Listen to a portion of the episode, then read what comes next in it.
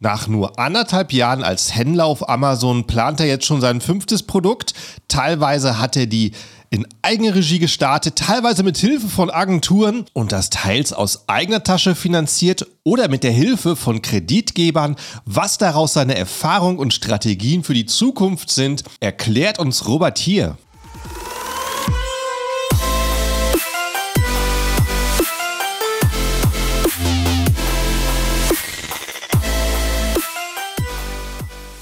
Hallo zusammen und willkommen beim Serious Seller Podcast auf Deutsch. Mein Name ist Markus Mokros und das ist die Show, in der wir alles um Amazon FBA Private Label besprechen, was uns Händler auf Deutsch gesagt ernsthafte Umsätze generiert. Daher auch der Name der Show Serious Seller Podcast auf Deutsch. Und hallo, liebe Zuhörer, schön, dass ihr dabei seid und ich grüße meinen Gast heute. Hi Robert, wie geht's dir? Grüß dich, Markus. Mir geht's super. Wie geht's dir? Vielen Dank auf jeden Fall, dass ich hier sein darf. Ja, danke dir. Mir geht's auch gut. Und ich würde sagen, stell dich kurz mal in ein, zwei Minuten vor, äh, wer du bist und äh, was du so machst. Genau. Bin der Robert, bin 32, bin jetzt mittlerweile, ja, seit gut eineinhalb Jahren im FBA-Business dabei. Hab da, ja, im Februar 2021 angefangen und ja, mittlerweile vier Produkte und ja, läuft soweit ganz gut, macht mega Spaß und genau, freue mich heute auf jeden Fall den Podcast mit dir zu halten. Ja, äh, zweit, du hast schon mal verraten, seit wann du eigentlich dabei bist. Und ich glaube, man kann mittlerweile die Leute so einteilen, äh, die in der Pandemie äh, angefangen sind und die Leute, die davor angefangen sind. Also hast du es vielleicht auch so mitbekommen zu der Zeit, dass gerade ähm, der E-Commerce boomt oder was war deine Motivation mit äh, Amazon zu starten? Wie hast du davon erfahren? Erzähl mal. Genau, das ist bei mir schon eine relativ äh, lange Story. Also zum ersten Mal so richtig in Kontakt gekommen bin ich mit Amazon 2014, als ich ein Auslandssemester in den USA gemacht habe. Da war es dann teilweise so, du hast 10 Uhr morgens bestellt, hast um 14 Uhr dann deine Produkte bekommen. Und da habe ich einfach gesehen, wie ja, kundenfreundlich Amazon in den USA ist und wie super das funktioniert. Ähm, 2016 hat ein, ein, guter Freund von mir dann angefangen mit dem ganzen FBA-Business, ähm, der jetzt auch sehr, sehr, sehr erfolgreich ist. Also hat sich da wirklich was super ja, Großes in den letzten sechs Jahren aufgebaut. Und ja, wie so oft ist, man sagt sich dann selber, ja, irgendwann starte ich dann mal, wenn ich mal die Zeit habe, dann mache ich das. Und ja, habe dann mein Studium noch zu Ende gemacht. Dann nach dem Studium auch gesagt, ja, jetzt hast du das Studium gemacht, jetzt möchtest du erst irgendwo arbeiten. Wozu hast du ein Studium gemacht, wenn du auf Amazon Produkte verkaufen kannst? Habe dann aber relativ schnell für mich so gemerkt, ähm, das ist eigentlich das, was ich, was ich möchte. Also ich möchte einfach wirklich mir mein eigenes Business aufbauen ähm, und das war jetzt tatsächlich Zufall, dass es genau in diese Corona-Zeit gefallen ist. Ähm, Wäre Corona nicht gewesen, hätte ich es wahrscheinlich zum gleichen Zeitpunkt gemacht. Ich habe da einfach für mich so beschlossen, ich kündige jetzt meinen Job, wusste dann auch, ich habe dann erstmal jetzt ein halbes Jahr nichts zu tun. In der Zeit möchte ich mich maximal auf den Aufbau des FBA-Businesses fokussieren. Habe das dann auch so, so weit gemacht, arbeite jetzt auch mittlerweile in einer ähm, PPC-Agentur, also habe dann auch sozusagen Hobby zum Beruf gemacht, einfach gesagt, dass ich da einfach den meisten Mehrwert bringe, aber auch irgendwo ähm, ja in einem ähm, Milieu bin, wo ich sage, wo man sich gegenseitig dann einfach immer wieder befruchten kann, ähm, wo man was vom anderen lernt, der andere von einem. Und so bin ich eigentlich mit der ganzen Amazon FBA-Geschichte in Berührung gekommen. Mhm. Was war denn da dein, ähm, was du vorher gemacht hast? Was war dein Job oder deine, deine Bildung? Hast du Wirtschaft studiert? Genau, also ich hatte tatsächlich äh, BWL studiert ähm, habe danach tatsächlich im Vertrieb gearbeitet. Dann hat mich auf jeden Fall mal interessiert, weil man die ganze Vertrieb ja immer mit dem Einkauf auf dem oder am Verhandlungstisch sitzt, gesagt so Mensch, wäre doch mal ganz interessant, die andere Seite kennenzulernen. War dann bei einem großen äh, Lebensmittelunternehmen ähm, im Einkauf und da war es dann einfach so, dass man da wirklich ja jobmäßig so ausgelastet war, dass es wirklich praktisch unmöglich war, da irgendwie äh, noch unter der Woche irgendwas aufzubauen. Wochenende ist immer schwierig, wenn du nur ein, zwei Tage hast, wirklich mal fokussiert zu arbeiten. Äh, und dann habe ich einfach für mich gesagt, ähm, ja, machst du das. Aber wenn du darauf hinaus möchtest, ob äh, ein Studium Grundvoraussetzung ist, um FBA zu starten, sage ich ganz klar nein. Also das ist es auf jeden Fall nicht. Ja, ist immer ganz interessant zu hören, was die Leute so vorher gemacht haben. Also ich hatte vor kurzem mit Jan gesprochen, der halt als äh, Beschaffer, Einkäufer gearbeitet hat. Und ich meine, Einkauf ist ja einfach eine große Sache in dem Bereich. Wenn du die richtige Produktidee hast, den richtigen Preis findest, dann äh, hast du schon mal hast du schon mal, bist schon mal auf einem halben Weg zum Bestseller. Ähm, aber das ist halt schön, dass Leute sehr, unters sehr unterschiedlichen Hintergrund haben. Aber du hast zumindest schon mal so ähm, Einkauf, Verkauf so gesehen im großen Unternehmen, wie es läuft und gesagt, das könnte ich auch theoretisch selber. Genau, das auf jeden Fall. Also es hat nicht geschadet, keine Frage. Also so diese Basics vom Verhandeln zu können, das ist natürlich äh, ja, nicht verkehrt. Aber ich sag mal, mittlerweile ist es ja so, dass man gar nicht mehr mit den ähm, Händlern oder kommt ja natürlich darauf an, ob man sich jetzt die Ware natürlich aus China besorgt oder äh, das europäisch macht, aber es ist gar nicht mehr notwendig, dass man da irgendwie mit den Herstellern telefoniert oder skypt. Also mhm. ich habe das eigentlich nur per E-Mail-Kontakt, weil die meisten Chinesen, die können nicht wirklich Englisch sprechen. Also die können sehr, sehr gut schreiben, das klappt wunderbar. Aber viele wollen das auch gar nicht und es klappt so auch wunderbar. Mhm. Und ja, letzten Endes, ähm, mir war damals ganz wichtig, um da vielleicht den, den Bogen zu spannen, ähm, war natürlich auch die Frage, wie man mit dem ganzen Business startet. Ähm, möchte ich jetzt äh, mir das ganze Wissen selbst aneignen, weil auf YouTube findet ja man relativ viel Free-Content. Ähm, Habe ich aber gesagt, nee, möchte ich nicht. Ich möchte jetzt wirklich schnell das Ganze auf die Strecke bringen. Habe mir dann tatsächlich auch so eine ähm, so einen Videokurs geholt, ja, einfach weil ich gesagt habe, ich möchte nicht die Fehler machen, ich möchte es schnell machen. Und da ja, hatte ich eigentlich eine relativ gute Vorlage, wie man am besten auch mit den ganzen ähm, Chinesen verhandelt, auf welche Punkte man achten muss, über welche Plattform man das macht. Und das war ein ganz, ganz spannender Punkt, ja. Und äh, okay, du hast also diesen Videokurs geholt, um dir einmal das äh, Wissen so gesammelt äh, reinzuziehen. Und hast du äh, das dann alles nutzen können, um dein erstes Produkt zu starten und erstmal die Pro das Produkt zu finden? Ganz genau. Also das war wirklich so ein Videokurs von A bis Z, der einem erstmal mhm. zeigt, okay, äh, wie melde ich überhaupt ein Unternehmen an, ja, welche Rechtsform wähle ich am Anfang, bis hin, wie beantrage ich eine EORI-Nummer, bis ganz hinten, wie skaliere ich das eigentlich, wenn ich irgendwann vier, fünf Produkte habe, also wie fülle ich beispielsweise auch einen ersten Mitarbeiter, wie delegiere ich die ganzen Punkte ähm, und es war in diesem Prozess wirklich sehr, sehr gut beschrieben ähm, und ich würde es auch auf jeden Fall wieder so machen. Ähm, ich kenne da einige, die es auf eigene Faust versucht haben, da läuft das tatsächlich etwas schleppender sei es, weil man irgendwelche Markenrechte verletzt, sei es, weil man beim Import irgendwas vergisst. Und das sind alles solche Kleinigkeiten, die einem aber das Business halt relativ schnell zerstören können. Und deswegen ist so ein Videokurs, der natürlich auch noch mit so einer Art Community verbunden ist. Und das ist, glaube ich, das Allerwichtigste in dem Business, dass man einfach ein paar Gleichgesinnte hat, die einem, ja, die einfach aktuell den gleichen Weg gehen wie man selbst, wo man sich da einfach austauschen kann und einfach auch vom anderen lernen kann. Mhm. Und äh, wie lange hat es denn für dich gedauert, das erste Produkt zu finden? Es geht relativ schnell. Also es kommt natürlich immer darauf an, wie viel Zeit man investiert. Also ich habe circa ja so drei, vier Tage jeweils für zwei Stunden recherchiert, aber man, man ja, kann sich schon schnell. relativ schnell, ja. ja. Also man kann sich schon relativ schnell festlegen. Ne? Ich ja. empfehle da auch immer wirklich ein Produkt zu machen, wo man auch irgendwo einen persönlichen Bezug hat, weil man so sich nicht erstmal in diese ganzen eine ganze Zielgruppe reinarbeiten muss. Also ich habe ja. mittlerweile mehrere Produkte und habe das teilweise mit Produkten gemacht, die mich auch privat sehr, sehr interessieren. Und da steckt man halt irgendwie viel mehr Herzblut rein als Produkte, wo man jetzt sagt, okay, die passen jetzt von der Nische her, aber ich verstehe jetzt vielleicht die Zielgruppe nicht zu 100 Prozent. Ähm, deswegen ja. denke ich, ist es auch immer so ein valider Punkt, dass man da bei der Recherche auch ein bisschen darauf achtet. Aber das ist natürlich schon essentiell. Also die Nische das macht meiner Ansicht nach einen sehr, sehr großen Anteil vom Erfolg des Businesses mhm. aus. Also wenn man einfach die falsche Nische wählt und da alles andere passt, dann kann es trotzdem sein, dass es nicht wirklich sehr, sehr gut äh, funktioniert. Ja. Also Nische ist schon Ja, es gibt, gibt gerade, gerade wahrscheinlich so im Bereich Hobby, ähm, wahrscheinlich einfach viele Nischen, wo es irgendwo Marken gibt. Wenn man die nicht bietet, dann verkauft man nichts. Also das ist schon nicht schlecht, ein bisschen was von seiner Branche zu kennen. Und äh, wie lange, wie lange hat es dann gedauert, das Produkt auf den Markt zu bringen? Äh, gefunden hast du es ja sehr schnell. Genau. Prinzipiell ist so der längste Wartezeitraum eigentlich der Import. Also sprich, als allererstes hat man äh, das Produkt recherchiert, als es dann feststand, ging es dann in die Herstellerverhandlung. Sprich, äh, geht man dann in der Regel über Alibaba, gibt mit Sicherheit auch andere äh, Plattformen, schreibt man dann einfach ein paar Hersteller an, ähm, lässt sich dann erstmal so eine Art Mock-up-Sample zusenden. Ne?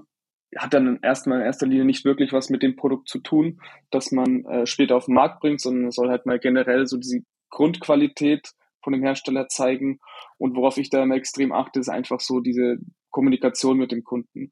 Also, also äh, hast du dein erstes Hersteller. Produkt, hast du dein Produkt gleich äh, anpassen lassen? Hast du es gleich individualisieren genau, also, lassen? Aha. Genau, also das ist in, in, was, in was für einen Bereich? Also in Farbe, Material, was hast du machen lassen? In der, in der Handhabung von dem Produkt. Also ein Produkt bei Aha. mir, was man in der Hand hält und da hat sich einfach herausgestellt, dass das einfach bisher nicht so gut konzipiert war. Ähm, und einfach die Qualität. Ne? Also viele haben sich dann was, was, was für ein Material war es denn? Aus Glas. Ah, okay. Okay. Genau. Und das Glas kann man ja in der Form individualisieren. Das heißt, ja. ich habe das Ganze eben ausgemessen, habe dann geguckt, okay, wo könnte ich noch mal ein bisschen was verbessern? Äh, mhm. Wie kann ich da einfach so ja den Wert des Produkts erhöhen? Ja. Und das habe ich dann eben individualisieren lassen. Und ja, mir war es immer ganz wichtig, dass die Kommunikation mit dem Hersteller passt, ne? weil viele können nicht gut Englisch. Das kann auf lange Frist wirklich ein, ein großes Problem werden, wenn man da einfach aneinander vorbeiredet. Ja, ähm, ja. Der zweite Punkt ist einfach, ähm, ja, kann der, kann der Hersteller meine Punkte umsetzen oder nicht? Ja? Mhm. Und da, sag mal, der Prozess, der dauert schon relativ lange, weil man ja auch irgendwo auf die Samples warten muss. Dann entscheidet man sich letztendlich für einen Hersteller. Ist halt meistens so in China, die haben ja sechs Stunden Zeitverschiebung zu uns, bedeutet, man muss meistens halt in der Früh immer mit denen kommunizieren. Wenn man das irgendwie nicht schafft, dann verletzt sich das halt immer am Tag, bis man die Rückantwort mhm. bekommt, mhm. was ich natürlich mal ein bisschen ziehen kann. Aber ich sag mal, der ganze Prozess, wenn es wirklich gut läuft, dauert so circa zwei bis drei Wochen. Je nachdem, wie schnell mhm. sie die Samples natürlich schicken. Geht ja meistens dann über Luftfracht, also dann innerhalb von einer Woche, zehn Tage ist es dann da. Ja. Und wenn man sich dann für einen Hersteller entschieden hat, dann lässt man nochmal sozusagen ähm, sich so ein Final Sample geben oder ein Golden Sample. Sprich, der setzt es dann wirklich dann eins zu eins so um, wie man es haben möchte. Und dann kann es eigentlich schon mit der Produktion losgehen. Sprich, man. Mhm. Ich muss sagen, ich habe äh, noch nie irgendwas mit Glas gemacht, weil ich da viel zu viel ja. erwarte, dass da, äh, dass da halt so viel Bruchschäden gibt.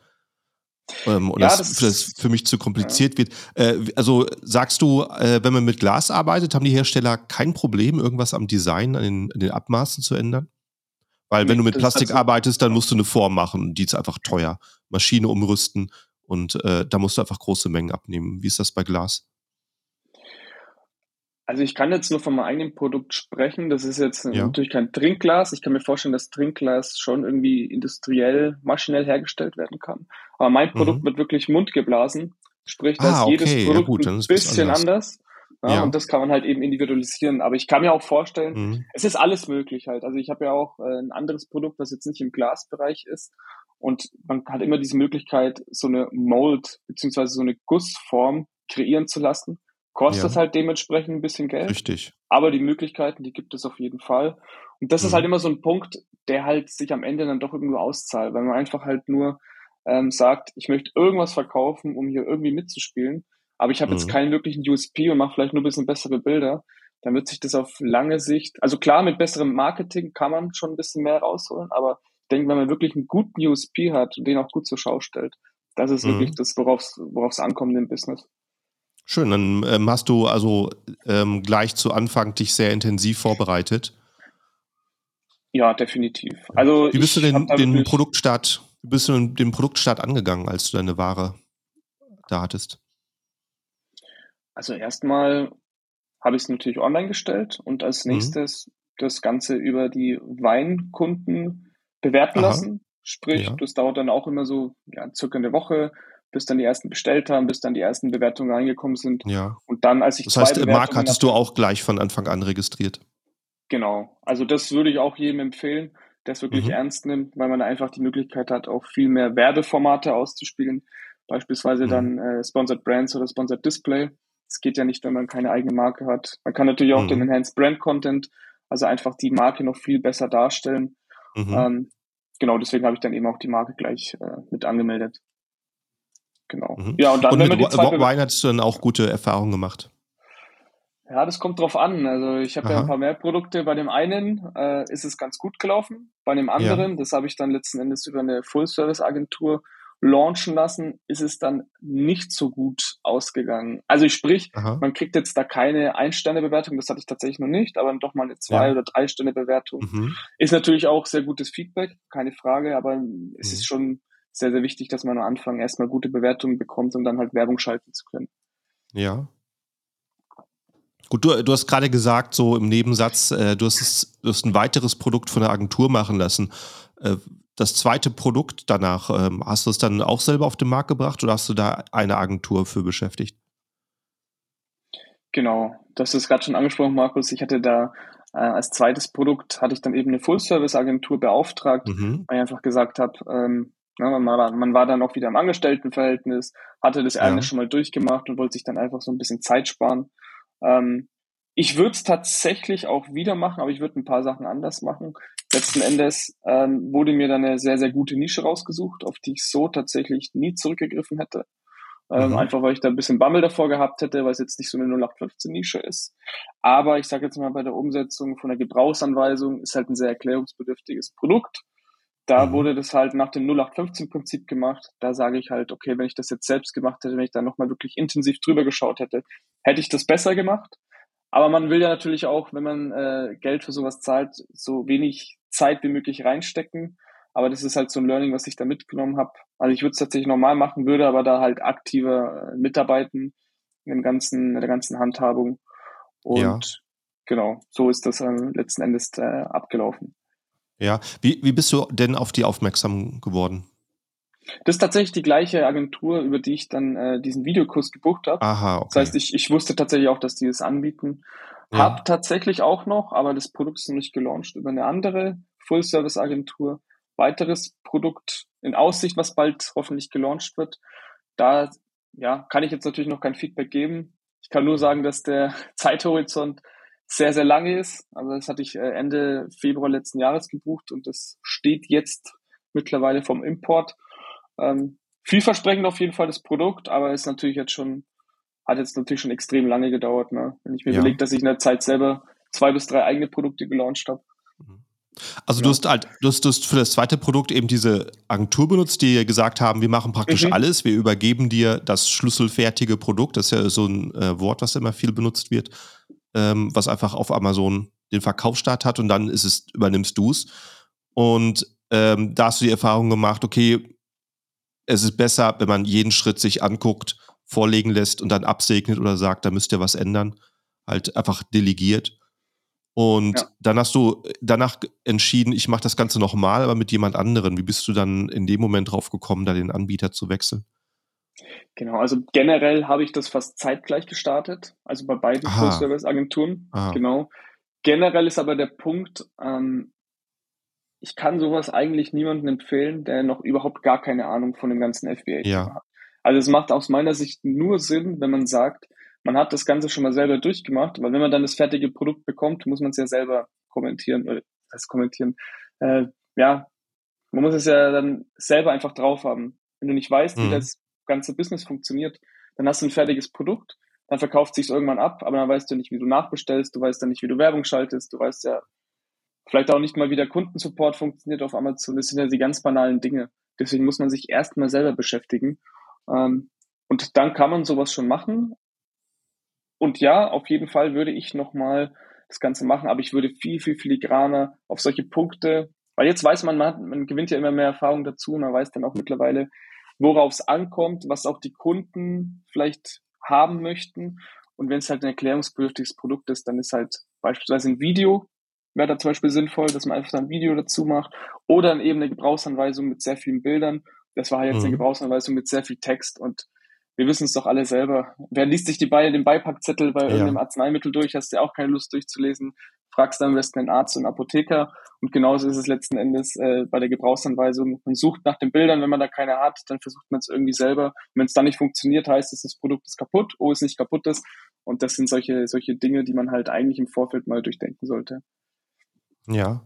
Ja, ich glaube, es ist halt dann ein bisschen das Problem. Ne? Einerseits hast du vielleicht mal eine Agentur, wo Mitarbeiter sind, die halt einfach ihren Job machen, die ihren Job gut machen, aber die einfach nicht mit ihrem eigenen Geld arbeiten. Deswegen nicht bis zum letzten Schritt gehen, wie du es vielleicht selber machen würdest. Und wenn du natürlich das vorher noch nicht selber gemacht hast, dann weißt du natürlich gar nicht, wie der aussehen wird, weil du die Erfahrung nicht hast.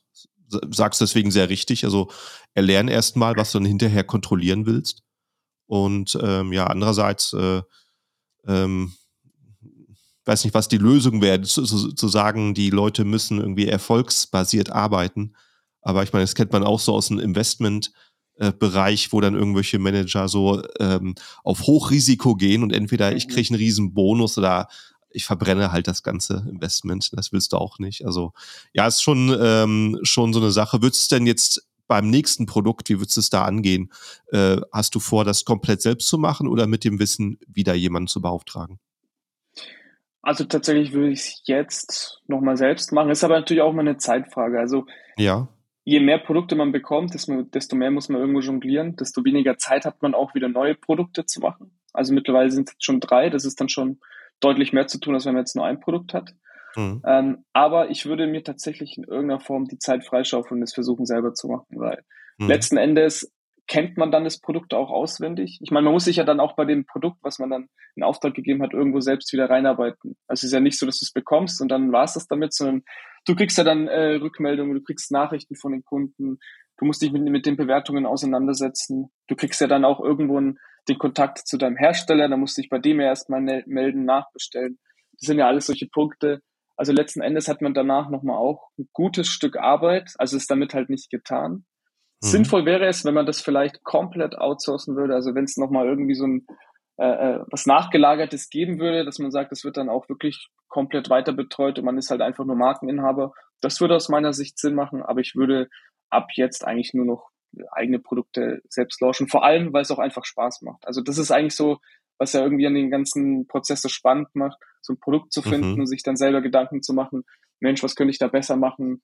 Äh, wie kann ich da wirklich einen geilen USP machen? Und das ist eigentlich das, was, was mir persönlich auch so am allermeisten Spaß macht an dem ganzen mhm. Prozedere und dann einfach einen glücklichen Kunden zu sehen, der einfach dein Produkt hat, da am besten noch irgendwie ein Video hochlädt oder irgendwie ein Bild schießt. So, das, das ist das, was es irgendwie äh, ja, extrem wertig und extrem spannend macht. Ja. Äh, du, du hast jetzt ähm, einfach in den letzten Sätzen so Nebensätzen ein paar Sachen erwähnt, die sind irgendwie noch interessant, deswegen muss ich immer noch mal zurückspringen. Ähm, das, das eine war zum Beispiel äh, der Punkt mit der Anleitung. Also sagst du, dass du mhm. halt was gelernt, äh, was man mit Anleitungen besser machen kann. Ist das irgendwo zu einem Problem geworden vorher, dass du es gelernt hast? Ähm, ja gut, das Kundenfeedback, also viele der Produkte wurden zurückgesendet aufgrund mhm. der Tatsache oder aufgrund der Behauptung, dass das Produkt nicht funktioniert. Dann ja. habe ich nochmal beim Hersteller nachgefragt, habe mir das Produkt natürlich auch selber bestellt und habe das nachgeprüft und war mir dann relativ sicher, weil ich dann auch mit ein, zwei Kunden dann in Kontakt gekommen bin, wo ich dann gemerkt habe, dass es im Endeffekt nur ein Anwendungsfehler war. Also den Kunden war nicht klar, wie genau diese Handhabung ist von dem Produkt. Sprich, der hat es einfach falsch angewendet, weil er die Anleitung als nicht lesbar empfunden hat. Mhm. Also die Anleitung ist schon sehr, sehr, ja, wie soll ich sagen? Es ist schon schlecht geschrieben, sagen wir es so. Und es sind relativ ja. wenig Bilder und Mhm. Ja, dementsprechend ist es halt für jemanden, der davon gar keine Ahnung hat, extrem schwierig nachzuvollziehen, wie man das wirklich anwendet. Wenn man es einmal verstanden hat, dann ist es natürlich easy, wie es so oft ist. Aber ich habe mich jetzt dazu entschieden, äh, für das Produkt ein Video zu drehen. Ne? Mhm. Und dann sozusagen QR-Code auf die Innenseite von dem Produkt zu machen, also auf die Verpackung. Mhm. Bedeutet, wenn der Kunde es auspackt, kann er erstmal den QR-Code nehmen, einscannen und dann kann eigentlich nichts schiefgehen. Natürlich kann ein Produkt mal kaputt sein, das möchte ich nicht ausschließen, aber ich hatte dann wirklich extrem viele Rücksendungen. Ähm, mhm. Habe ich glücklicherweise jetzt in den Griff bekommen, aber das war natürlich schon sowas, wo ich gesagt hätte, wenn ich das selber gemacht hätte, dann man macht ja dann auch wirklich alles perfekt. Also ich, also zumindest ist es bei mir so, ich möchte da nicht irgendwie ein halbfertiges Produkt geben und sowas wie die Gebrauchsanweisung ist halt schon ein wichtiger Punkt, ne, wenn man sich einfach in den ja. Kunden reinversetzt. Äh, wie ist jetzt so deine Erfahrung mit dem Kapital? Äh, ist für dich schwierig, ähm, für Produkte, die besser laufen über die Zeit, ähm, mehr bereitzustellen für ähm, neue, neue Ware, die du einkaufst? oder äh, kannst du das ganz gut managen aus den Gewinnen, die du machst? Also prinzipiell ist es sehr, sehr schwer, ohne Fremdkapital zu arbeiten, wenn man mhm. schnell wachsen möchte. Ja. Ähm, wir sind ja schnell, relativ schnell rein, gleich mit drei, vier Produkten. Sprich, mhm. da ist man auch schnell an dem Punkt, wo man dann nachbestellen muss. Letzten Endes ist ja eigentlich so das Wunschdenken, man startet mit einem Produkt, finanziert das irgendwie selbst, dann verkauft man das, hat am besten noch einen kleinen Gewinn, mhm. macht dann sozusagen mit dem Gewinn das neue Produkt, ne, also das zweite Produkt und holt sich dann sozusagen einen Fine-Trader oder irgendeinen Warenfinanzierungsdienstleister, ähm, mit dem man dann sozusagen das erste Produkt refinanziert. Also mhm. so ist eigentlich das, das gewesen. Also wir arbeiten da auch mit ähm, einem Warenfinanzdienstleister zusammen. Sprich, der stellt Aha. dann immer monatlich oder quartalsweise eine Einkaufslinie zur Verfügung. Ja. Man lädt da einfach die Lieferantenrechnung hoch und zahlt es dann innerhalb von ähm, sechs Monaten in gleichen Raten wieder zurück. Hat ja. dann natürlich eine kleine Bereitstellungsgebühr, zahlt fünf Prozent auf die Rechnung, also das, das mhm. was man da zurückzahlen muss. Aber ohne Fremdkapital wird es schon schwer, weil am Anfang muss man ja auch extrem viel investieren. Ne? Man muss ja Bilder schießen lassen, das kostet Geld. Man hat ja irgendwo auch einen Steuerberater im besten Fall, der irgendwie ja. auch monatlich kostet. Dann natürlich Helium 10, was man, worauf man auf gar keinen Fall verzichten sollte, mehrere Tools und so weiter. Also man hat ja auch hohe monatliche Kosten und deswegen ist es auf jeden Fall essentiell, mit Fremdkapital zu arbeiten, weil sonst dauert der ganze Prozess sehr, sehr lange. Ja, sicher für äh, den einen oder anderen Zuhörer auch ein interessanter Punkt. Äh, weißt du noch, was die Anforderungen von dem ähm, Warenfinanzierer waren? Äh, was möchte er sehen? Wie viel, ähm, wie lange du schon verkaufst? Weißt du noch, was so Punkte waren, die du gefragt wurdest?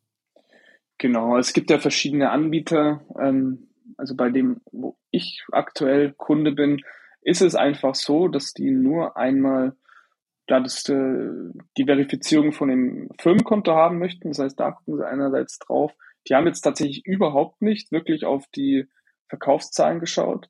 Ähm, das hat relativ einfach funktioniert. Ähm, man ist da allerdings 24 Monate gebunden, zahlt da quartalsweise einen kleinen Beitrag. Ist jetzt nicht extrem Aha. hoch, aber man ist da 24 mhm. Monate gebunden. Deswegen hat es wahrscheinlich auch so relativ problemlos geklappt. Ähm, ja. Man zahlt das in sechs Monatsraten zurück. So, mhm. das sind eigentlich so die Rahmenbedingungen von dem. Und dann gibt es noch einen anderen. Ach so, und man muss da, da zudem noch sagen, dass das ähm, auch importunabhängig ist, weil viele andere Warenfinanzierungsdienstleister, die möchten ja sozusagen erstmal Besitzer der Ware sein und mhm. dann lagert man das bei einem äh, Zwischenlager von dem Partner Aha. von denen und ja. da kauft man sich das dann sozusagen frei und zahlt es dann so ab. Und das ist jetzt mhm. bei denen, wo ich bin, anders. Also es hat alles Vor- und Nachteile. Der, der, Vorteil bei dem anderen ist, wo man sich das freikaufen muss, ist eben, dass man das innerhalb von neun Monaten zurückzahlen kann und theoretisch mhm. auch alles im letzten Monat. Also man hat da wirklich neun Monate dann den Rücken frei. Dann muss man aber liefern. Äh, das ist so der eine Punkt. Aber ich habe mich dafür entschieden, dass ich da direkt die Ware haben möchte und es nicht jetzt irgendwie freikaufen möchte.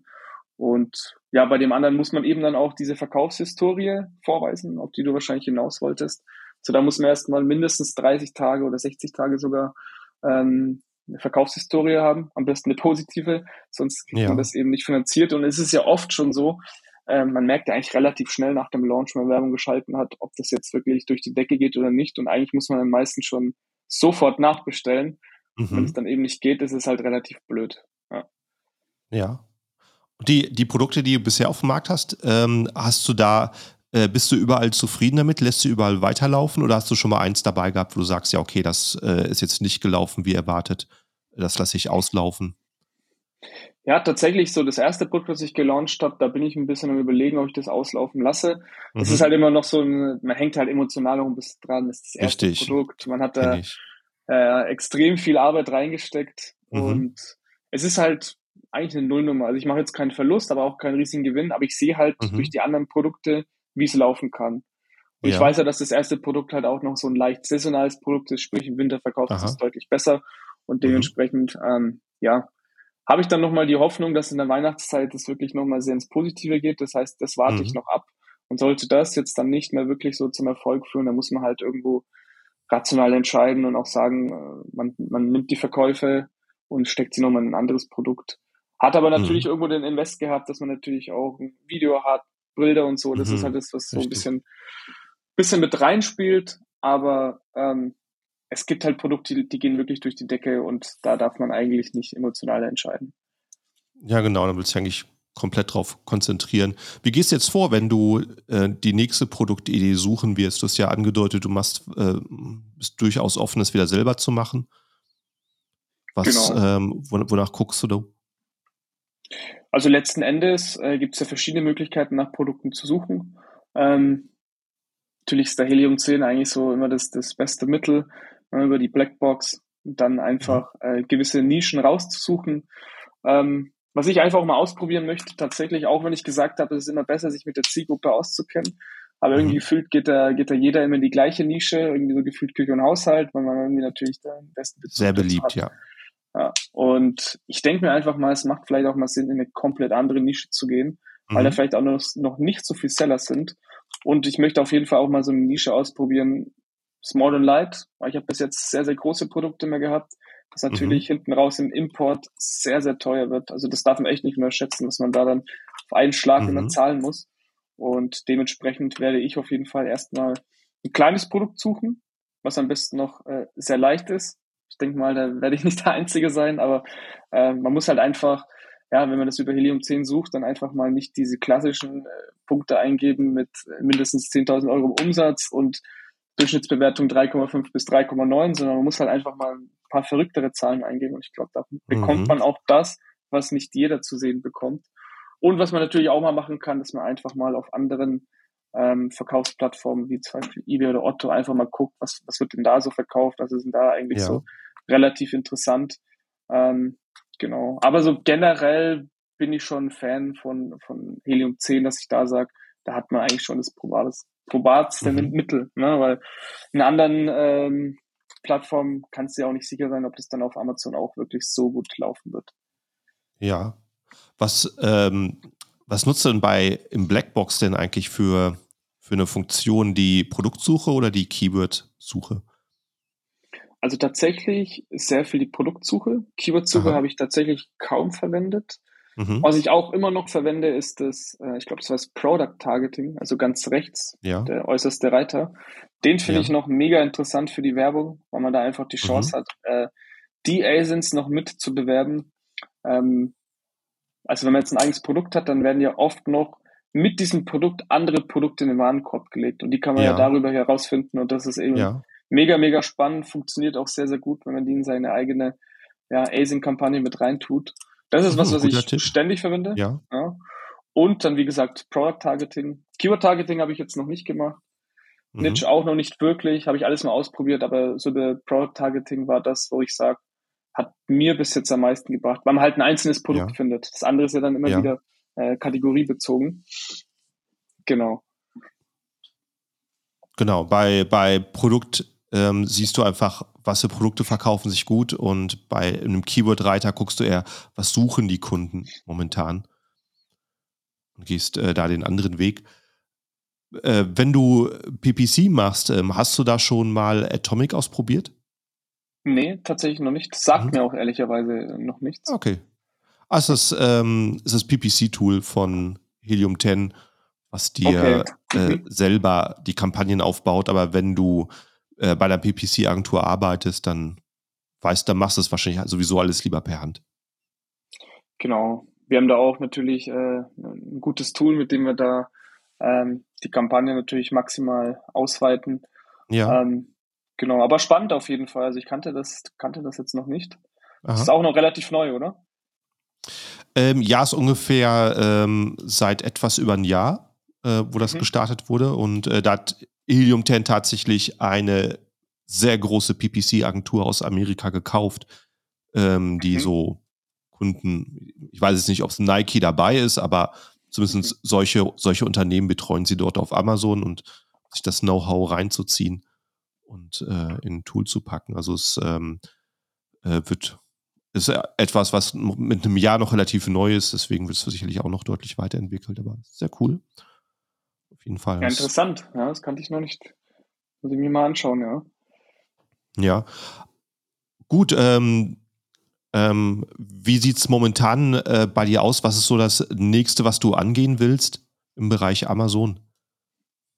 Ja, tatsächlich jetzt, wir haben ja relativ viele Produkte auf einmal gelauncht. Das heißt, jetzt erstmal diese ganzen Produkte wirklich profitabel, stabil zu gestalten. Ja. Ne, also werden jetzt aktuell noch viel, viel abbezahlt, auch durch die äh, Warenfinanzierungsdienstleister. Ja. Sprich, das dann erstmal alles zu machen. Ähm, dann auf jeden Fall nochmal ein fünftes Produkt zu launchen. Mhm. Und dann ist natürlich so die Entscheidung, ne, möchte man das Ganze jetzt internationalisieren, gehe ich auf andere Marktplätze, beziehungsweise auf andere Werbeplattformen wie eBay oder Otto und so weiter. Und aus meiner Sicht macht eigentlich dann nur noch Sinn, in die USA zu gehen. Ne, also ich, mhm. ich sehe da jetzt nicht den großen Mehrwert, das irgendwie auf Pan-EU zu machen, weil man irgendwo gefühlt den fünffachen Aufwand hat, dann irgendwie in Frankreich, Italien, Spanien, Niederlande, wie auch immer, ähm, zu launchen, beziehungsweise äh, auch irgendwo die Verpackung ja dementsprechend zu gestalten oder auch dann die Gebrauchsanweisung in der jeweiligen Landessprache. Und wir haben das halt von Anfang an schon in, mhm. auf Englisch und Deutsch gemacht. Sprich, das wäre mhm. jetzt schon mal nicht der, der, der Punkt. Aber vor allem, wenn man sich halt die Verkaufszahlen einfach mal anschaut, also einfach mal auf Amazon.com und mal Helium 10 anschmeißen. Wenn man sich da mal die äh, Umsätze anschaut, dann ist das halt schon nochmal eine ganz andere Hausnummer zu Deutschland, obwohl Deutschland ja schon äh, zusammen mit Japan und UK die größten Marktplätze sind oder der größte Marktplatz. Aber in den USA ist da halt nochmal deutlich, deutlich mehr Potenzial. Man hat dann schon natürlich die Bewertungen in Deutschland gesammelt, sprich, man kann das dann einfach mit der Anzahl der Bewertungen und der Durchschnittsbewertung dort schalten, was natürlich sehr, sehr von Vorteil ist. Und das sind so die Punkte, mit denen ich mich da beschäftige. Ähm, man muss natürlich auch klar sein, man braucht jetzt dann äh, erstmal noch ein gewisses Kapital, weil man dementsprechend auch mehr Ware einkaufen stimmt, muss. ja. ja. Aber das sind so die nächsten Punkte, ähm, denen ich mich beschäftige. Und dann allgemein der Markenausbau. Also ich bin auch der Meinung, ähm, dass es immer wichtiger wird, wirklich die Marke auch auf Amazon gut zu positionieren.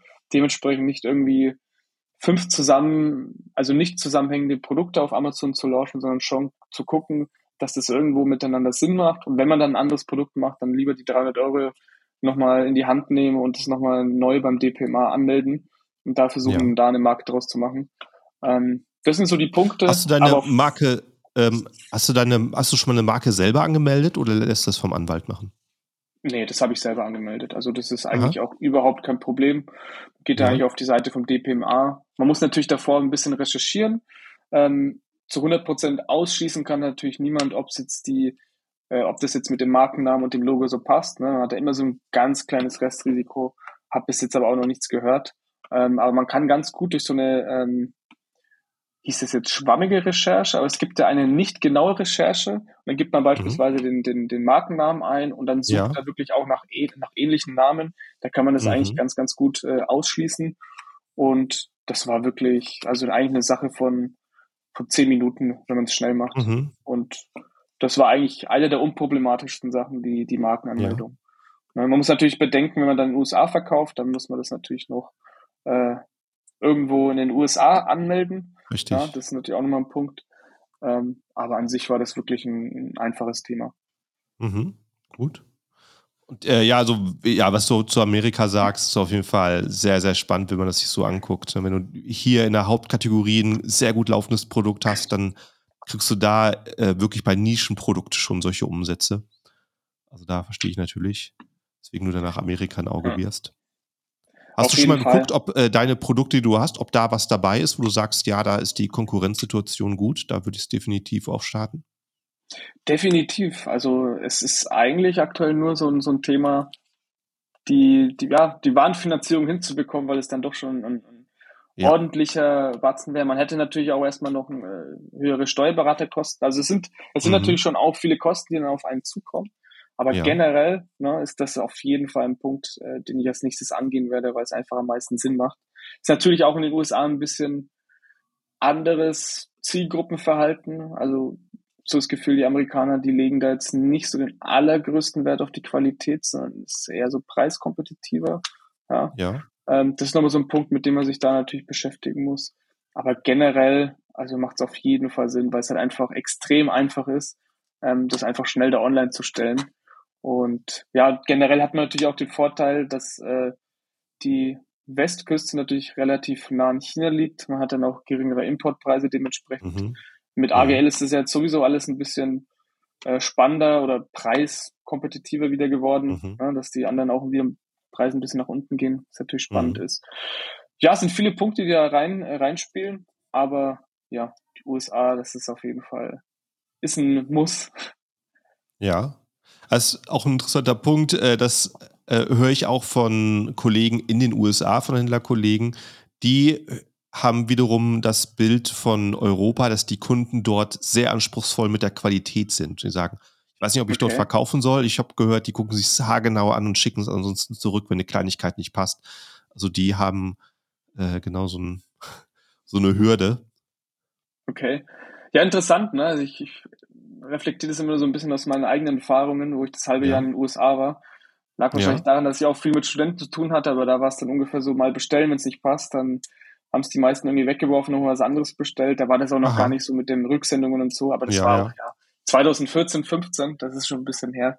Äh, dementsprechend ähm, kann es sein, dass sich das natürlich da ein bisschen gewandelt hat.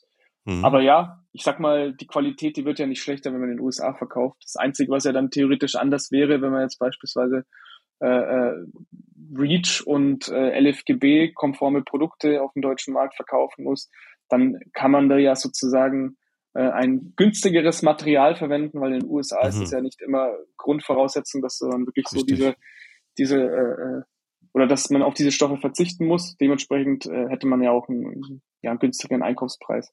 Ja. ja. Hört sich auf jeden Fall sehr spannend an. Also ich würde mal sagen, falls äh, du den Schritt irgendwann gehst, äh, dieses nächstes Jahr, dann äh, gib mir mal Bescheid, wie es angelaufen ist. Dann sprechen wir vielleicht nochmal darüber, über die Entwicklung.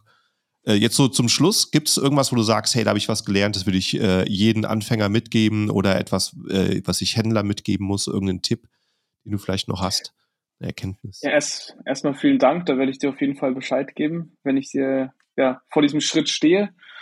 Welchen Tipp könnte ich noch geben? Also das Wichtigste ist meiner Meinung nach das Connecten mit den anderen Leuten. Also jetzt mal mhm. gar nicht so dieses FBA Ding selbst, sondern halt einfach, dass man wirklich Gleichgesinnte um sich hat, die wirklich die gleichen Ziele verfolgen, wo man sich wirklich am besten auf täglicher Basis austauscht. Also ich habe da wirklich, ja, da haben sich wirklich mittlerweile Freundschaften entwickelt in dieser Community, mhm.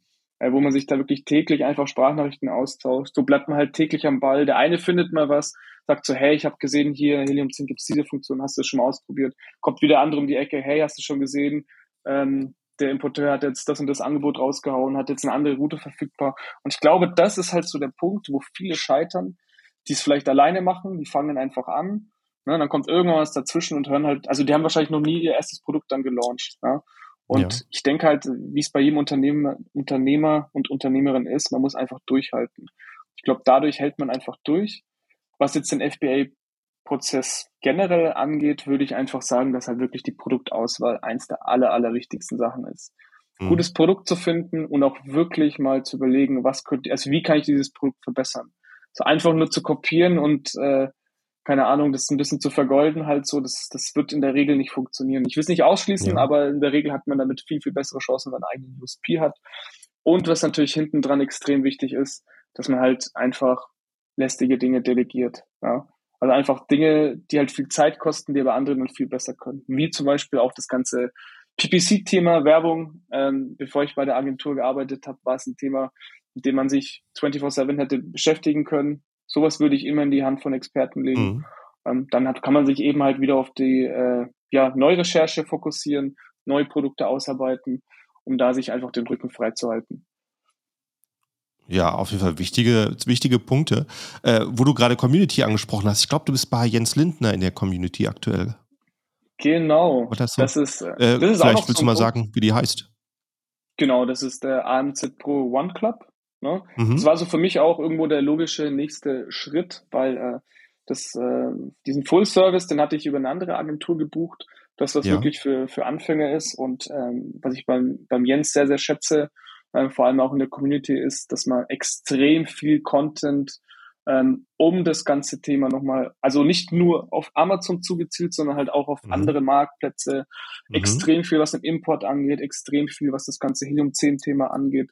Also man kriegt da wirklich, wenn man ein bisschen fortgeschrittener ist, ist auch für den Anfang in Ordnung, aber fortgeschrittener ist es noch besser, hat man extrem viel Content. Man hat ja immer auch noch Dienstag die Möglichkeit, dann äh, mit Jens einen Live-Call direkt zu sprechen. Man kann sich auch so äh, mit Jens One-to-One -one austauschen.